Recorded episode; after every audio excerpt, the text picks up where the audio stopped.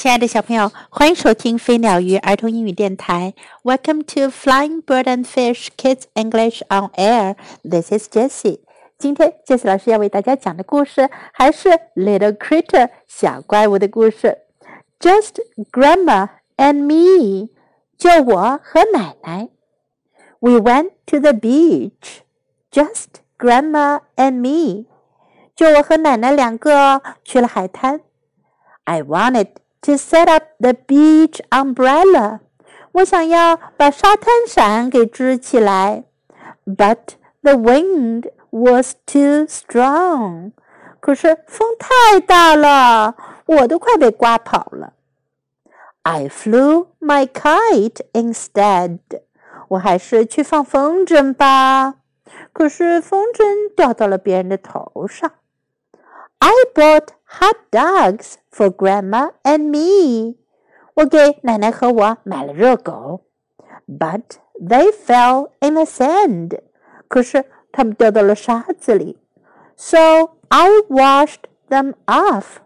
于是我用水洗了洗它们。I found a nice seashell for Grandma.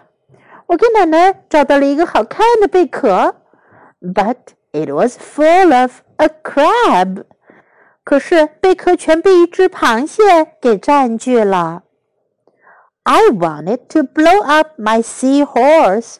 我想要吹起我的充气海马游泳圈，but I didn't have enough air。可是我不够气，so Grandma helped a little。于是奶奶帮了点忙。 I told Grandma to take me way out in the deep water。我叫奶奶把我带到远远的深水区，but not too far。可是不要太远哦。I put on my fins and my mask and showed Grandma how I can snorkel。我穿上了我的脚蹼，戴上面具，给奶奶看我怎么样能够带着潜水管 来游泳。I dug a hole in the sand for Grandma。我给奶奶在沙子里挖了个洞。Then I covered her up and tickled her toes。然后我用沙子把它给盖住了，再去挠它的脚趾头。I built a sand castle just for Grandma。我为奶奶建了一座沙堡，but a big wave came。可是来了一个大浪。Grandma said that's what happens to sand castles。奶奶说，沙堡通常都会发生这样的事。And we will build a new one next time。下一次我们再建一座新的沙堡。On the way home, Grandma was tired. 在回家的路上，奶奶累了 ，so I told her I would watch for our stop。于是我告诉她，我会看着我们的站到了没有。不过呢，还是我睡着了。奶奶到站把我抱回了家。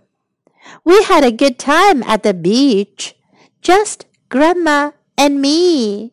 我们在沙滩过得很快乐，就是奶奶和我两个人。 小朋友，在之前的故事当中，我们曾经听到过小怪物和妈妈两个人去城里去逛街。这一次呀，他和奶奶去沙滩玩。在今天的故事中，我们可以学到：The wind was too strong，风太大了。Strong。The wind was too strong. The wind was too strong. Hot dog 热狗 hot dog, hot dog. Seashell, 贝壳 seashell, seashell. Not too far, 不太远 not too far, not too far. A sand castle, 沙堡 a sand castle, a sand castle. 小朋友，Do you know how to build a sand castle? Do you like building sand castles? A big wave, 大浪 a big wave. a big wave. On the way home, 回家的路上。On the way home, on the way home. We had a good time at the beach. 我们在沙滩过得很开心。We had a good time at the beach. Had a good time. 在哪里 玩得很开心，很快乐，度过了美好的时光。We had a good time at the beach. We had a good time at the beach. Now let's listen to the story once again. Just Grandma and Me by Mercer Mayer.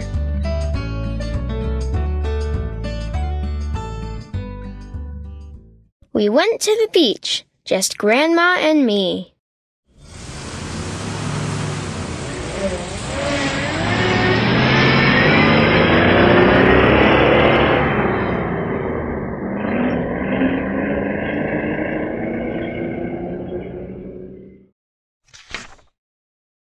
Wanted to set up the beach umbrella.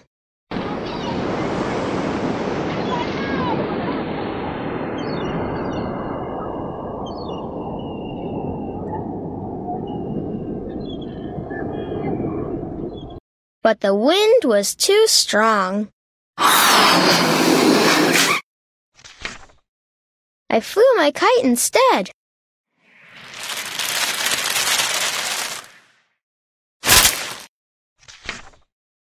I bought hot dogs for Grandma and me, but they fell in the sand, so I washed them off.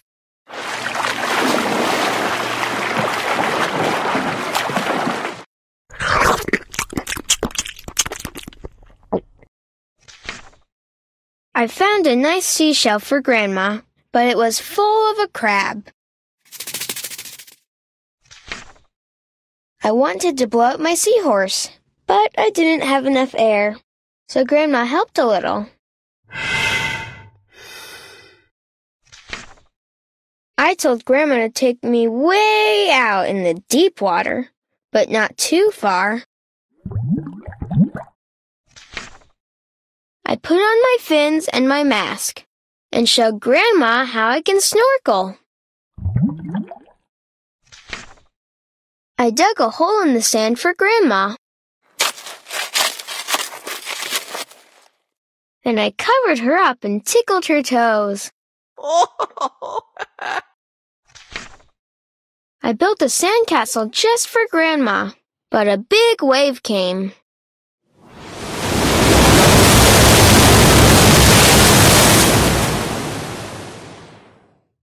Grandma said that's what happens to sandcastles, and we will build a new one next time. On the way home, Grandma was tired. So I told her I would watch for our stop. We had a good time at the beach, just Grandma and me.